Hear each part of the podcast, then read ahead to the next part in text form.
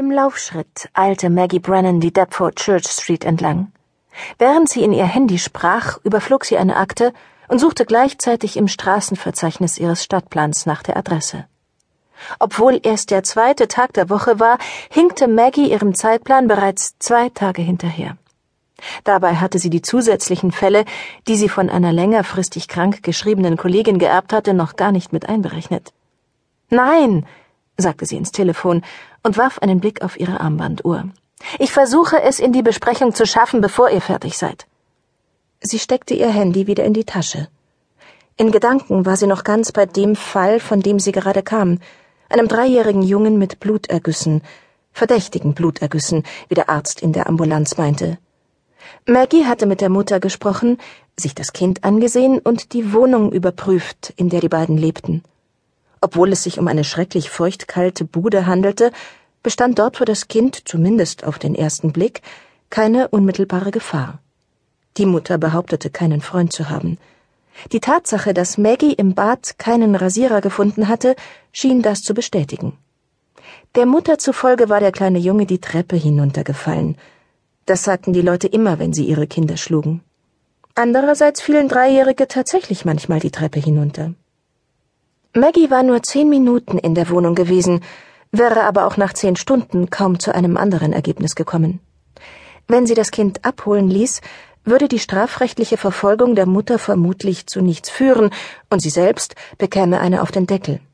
Ließ sie den Jungen aber nicht abholen, und er würde irgendwann tot aufgefunden, dann gäbe es eine Untersuchung, und sie, Maggie, würde entlassen und womöglich ihrerseits strafrechtlich verfolgt.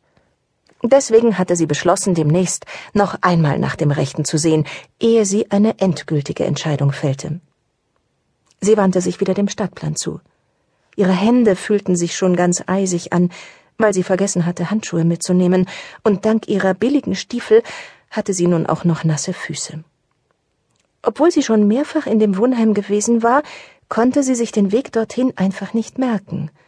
Bei der Howard Street handelte es sich um eine kleine Sackgasse, die gut versteckt irgendwo in Richtung Fluss lag. Maggie musste erst ihre Lesebrille aufsetzen und mit dem Finger die Straßen entlangfahren, ehe sie fündig wurde. Na bitte, da war sie ja, nur ein paar Gehminuten entfernt. Als sie von der Hauptstraße abbog, fand sie sich zu ihrer Überraschung neben einem Kirchhof wieder. Sie lehnte sich einen Moment an die Mauer um noch einmal einen Blick in die Akte der Frau zu werfen, die sie gleich aufsuchen würde. Michelle Deuce, geboren 1959. Die Informationen über sie waren äußerst dürftig. Entlassungspapiere einer Klinik, die in Kopie an das Sozialamt gegangen waren, ein Formular, das bestätigte, dass man ihr eine Unterkunft zugewiesen hatte, ein Antrag auf Beurteilung. Maggie blätterte die Formulare ein weiteres Mal durch. Keine Angehörigen. Aus den Unterlagen ging nicht einmal der Grund für den Klinikaufenthalt klar hervor, auch wenn der Name der Einrichtung vermuten ließ, dass es etwas Psychisches gewesen sein musste. Maggie konnte das Ergebnis ihrer Beurteilung schon im Voraus erahnen. Schlichte, allgemeine Hoffnungslosigkeit. Bestimmt hatte sie es mit einer bemitleidenswerten Frau mittleren Alters zu tun, die einfach einen Platz zum Wohnen brauchte und jemanden, der hin und wieder nach ihr schaute und sie davon abhielt, durch die Straßen zu streifen. Maggie warf einen Blick auf ihre Armbanduhr.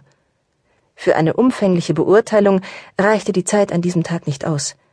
Sie konnte nur kurz nach dem Rechten sehen und die grundlegenden Fragen klären, sich vergewissern, dass Michelle nicht unmittelbar gefährdet war und ausreichend Nahrung zu sich nahm. Sie klappte die Akte zu und setzte sich wieder in Bewegung.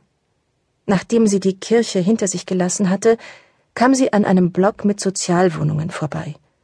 Bei einigen waren die Fenster und Türen mit Metallplatten verrammelt, die meisten aber wirkten bewohnt.